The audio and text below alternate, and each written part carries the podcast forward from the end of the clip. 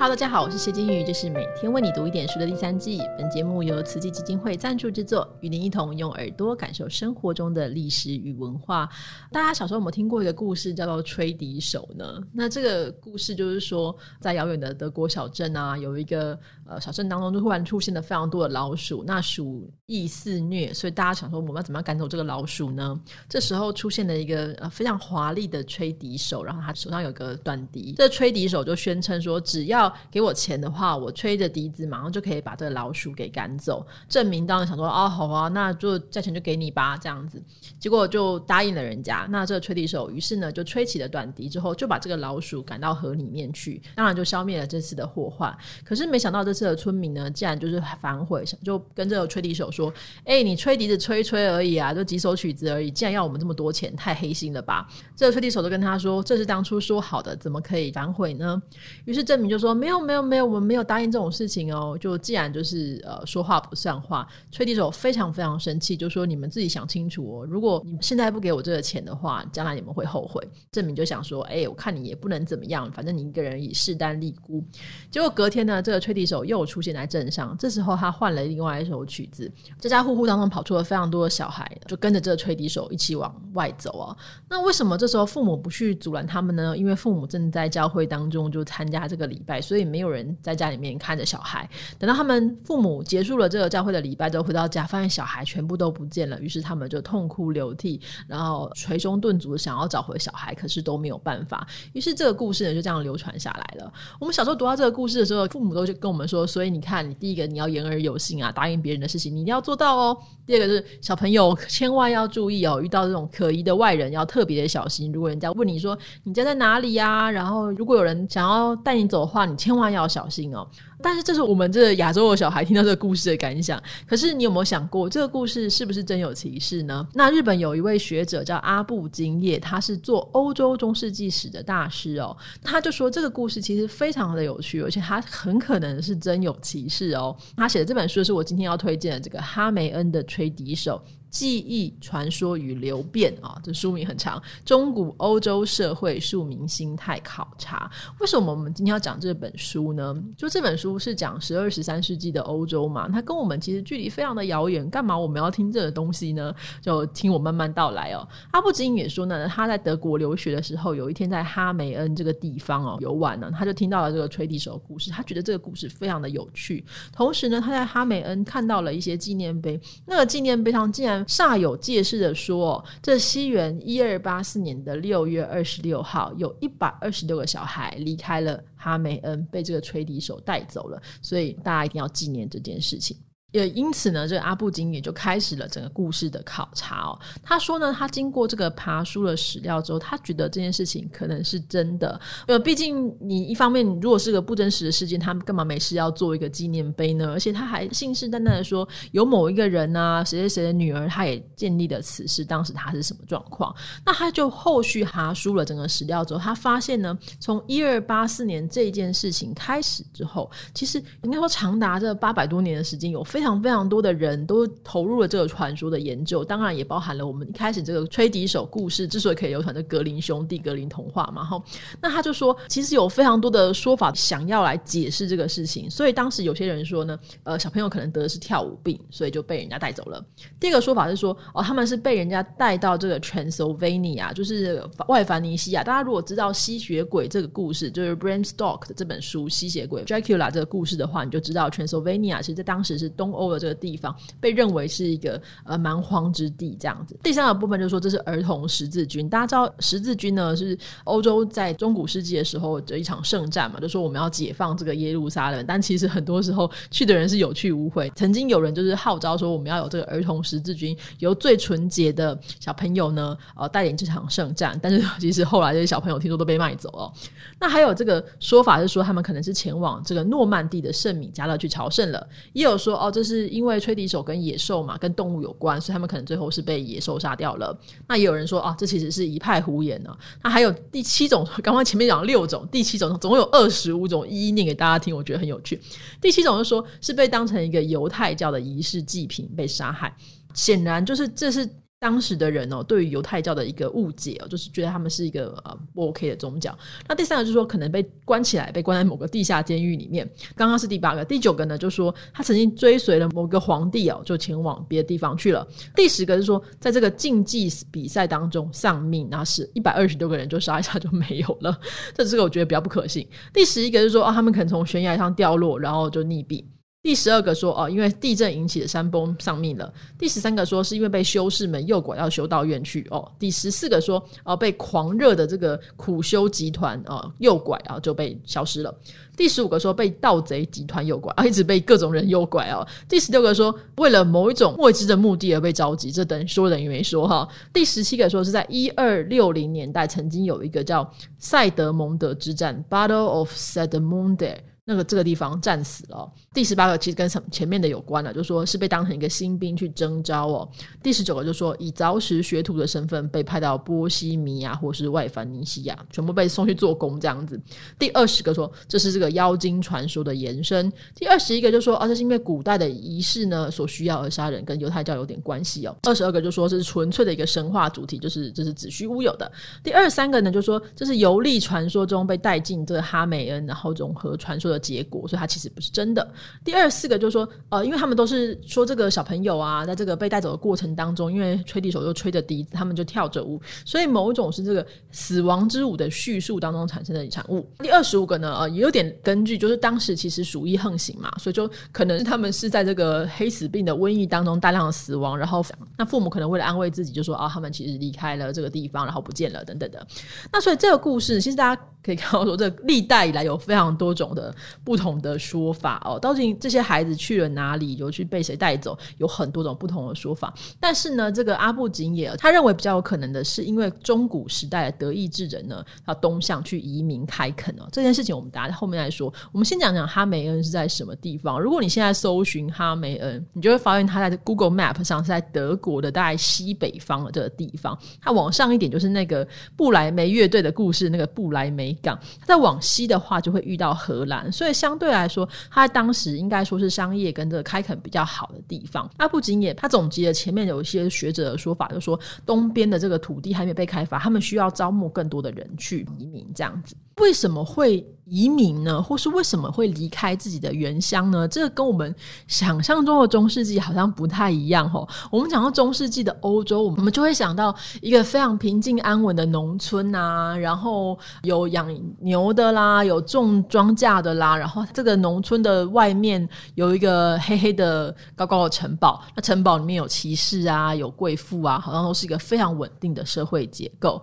但事实上啊，中世纪呢，就像刚刚前面。讲的，我们印象中的中世纪是一部分事实没错，但它其实也有很多的问题。那些问题也包含什么呢？因为你如果是做务农的话，或是牧羊的话，它其实是非常重劳动啊。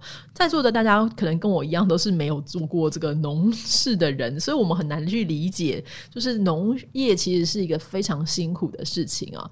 你既然要做重劳动的事情，你应该要吃得饱嘛，哈，你要有有多一点的营养。可是当时的人基本上他们的蛋白质的来源都是牛乳，而且牛乳的产量其实并不是非常的丰硕。那有一些些鸡蛋可能也不一定非常多。所以在营养不足的情况之下，你又要他们种劳动，当然就很容易生病。很容易生病的情况之下，卫生条件也不是很好。因为中世纪的人其实没有人天天在那边洗澡的啦，大家都是嗯，气味不是非常的优雅这样子。那同时呢，你跟这个牲口啊，跟这些就是农作啊，大家住在一起的时候，你当然也会有出产生鼠疫嘛。又没有这个下水道啊，跟这些工位的概念，所以就常常会有疾病。在疾病的情况之下，你应该要医生，要有一个医学的发展的这些药可以帮助你。但是在中世纪，大家都知道，他的医学是非常非常落后的。那甚至有这种情况，有些人会去寻求一些巫医啊或者草药的协助。但是你如果寻求这种协助，也有可能会被说哦，这是个巫术，被杀死了这样。子，同时呢，这个时候你想要做重劳动，你的营养不足，你就生病。生病，呃，还包含了一个困难点，就是说，可能气候不佳，你遇到冬天的时候，你的病就更严重了。那更严重你就没有办法继续去耕种嘛，你继续耕种你就缴不出农租，就那个农租跟地税可能是非常重的，因此你这个家可能就流离失所。流离失所你要怎么办呢？你又不能够去做别的事情，因为当时是整个是阶级的社会，你是农民的儿子，你就永远是农民的儿子；你是农民的女儿，你永远是农民的，可能是另一个农民的妻子，大概是这样一个概念哈。因为他很难会像我们现在说，呃，有白手起家的情况非常非常的少见。可是，在这个时候呢，理论上这是一个比较稳定的状态，就是说，我们常常讲阶级社会，阶级社会的。一面是压迫每个人的自由，同时的另外一面，它理论上应该象征是一个非常稳固的社会组织。因此，要去颠覆这个阶级社会的时候，通常都是有什么大的事件正要发生，然后去崩坏那个结构。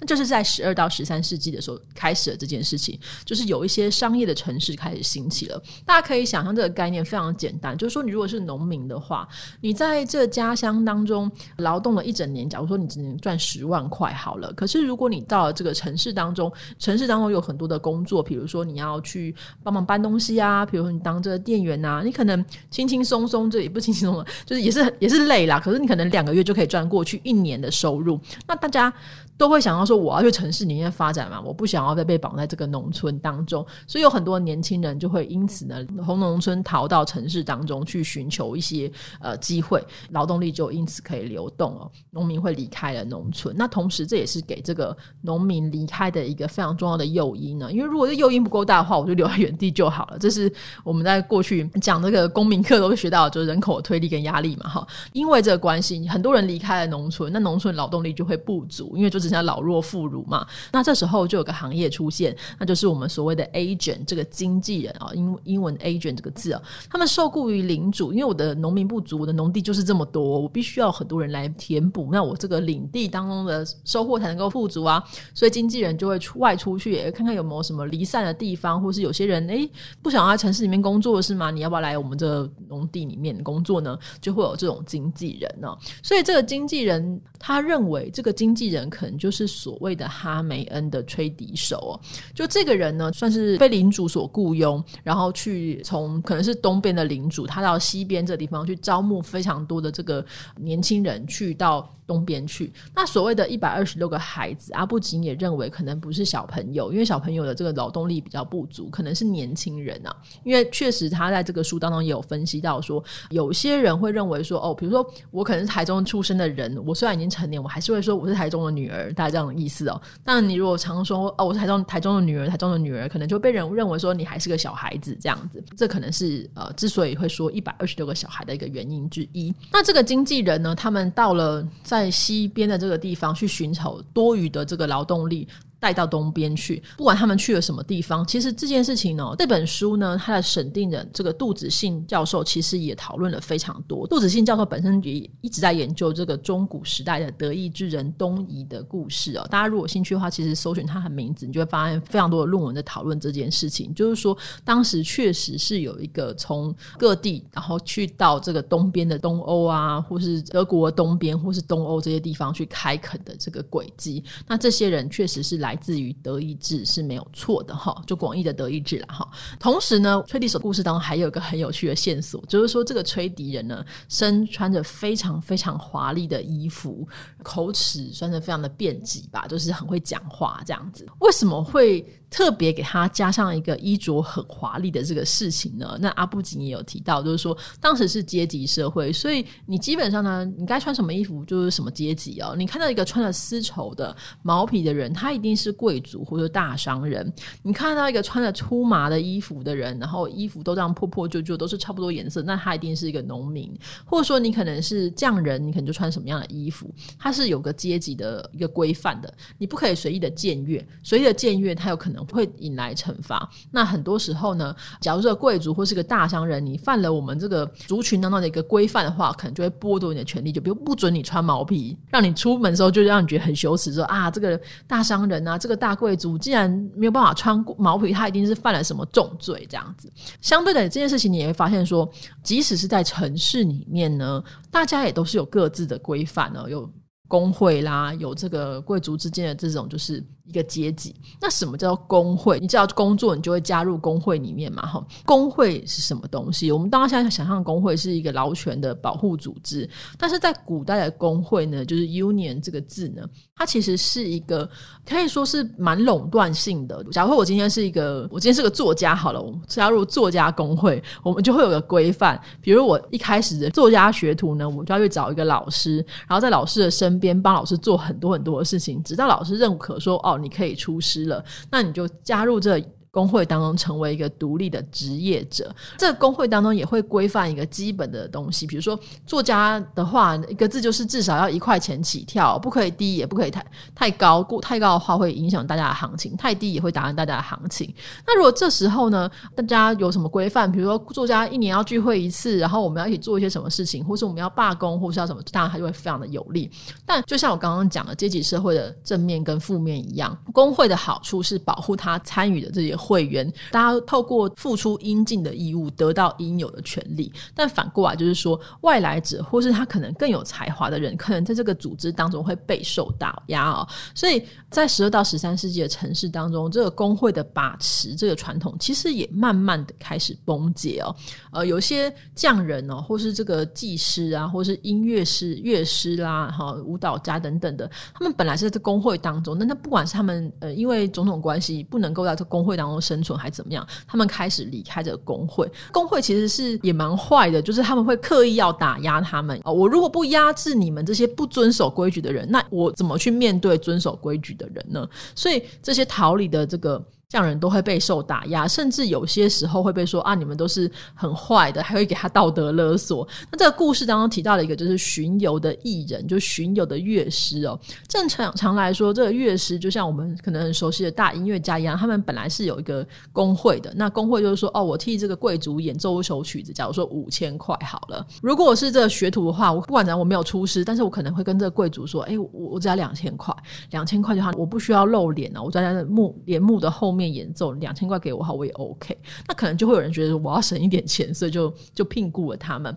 那为了要打击这些乐师呢，工会就甚至会联合教会说：“哦，你看他们都是恶魔的使徒啊，他们在走街串巷啊，到处去骗人家钱啊，然后叫你演奏一个婚礼进行曲，就演奏成那种就是再回来新买 b o y 那郎啊，就是对我们这。”音乐工会来说是一个侮辱啊，会有给他们贴上非常多的负面的标签。那可能也因为他们在走街串巷，不能够长期待同个地方，待同个地方就会被工会的人讨讨厌嘛，或者攻击，所以他们就会巡游。那巡游的过程当中，也会带来一些秩序的破坏。比如说，原本呃，可能这个村子当中就是一个乐手，干什么他都收五千块，但是因为你这巡游艺人来了之后，你只收两千块，他这个人就突然没有生意了，他就打断了这个原本的秩序。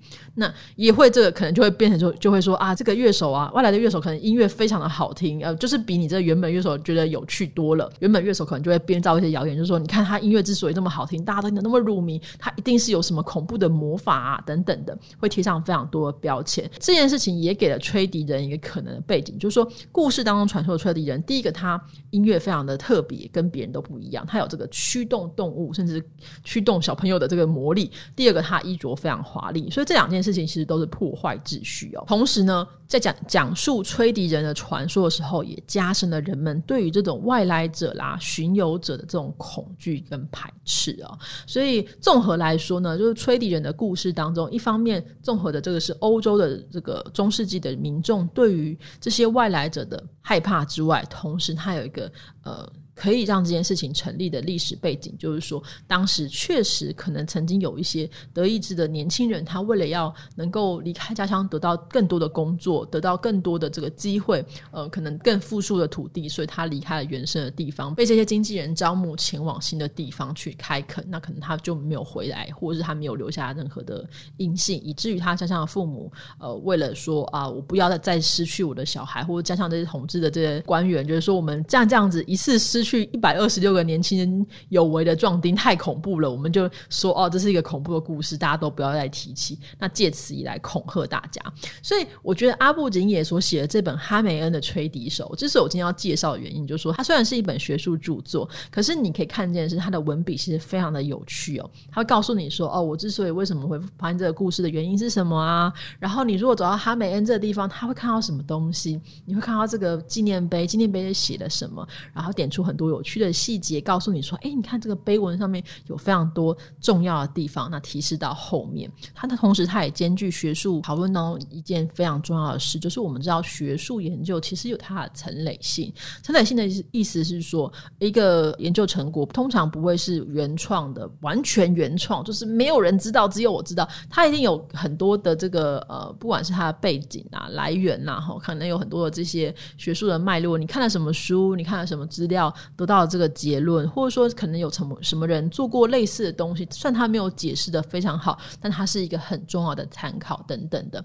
那他层层去剖析说这些传说可能的来源之外，他也去爬书说。历代的人怎么样讲述这个故事？所以，我们除了可以看见童话背后可能的真实之外，我们也会看到很多人们在不同的时代对同一个故事累加的考证哦。就像刚刚讲的说，哦，犹太教仪式，然后献祭小朋友啊，等等的，你可以看到，就他就是恐惧犹太教嘛，他们对犹太教有非常多的这个抹黑的批评等等的。所以，我们也会发现，每一个考证其实背后都带着各自的时代的痕迹哦。这是我觉得在。在阅读这本书当中，我觉得收获最大的地方。那当然，大家不一定要做一个历史学家，可是我觉得你可以透过这本书的讨论的方式哦，或他分析的方式，你可以学到很多关于我们如何去看待传说，不只是把它变成一个有趣的故事，呃，讲给小朋友听或讲给别人听之外，你可以去思考说，这个传说真的是真的吗？它如果不是真的，那为什么要假造？它如果是真的，有多少是真的？有多少传讲的人他背后的心意或他的想法呢？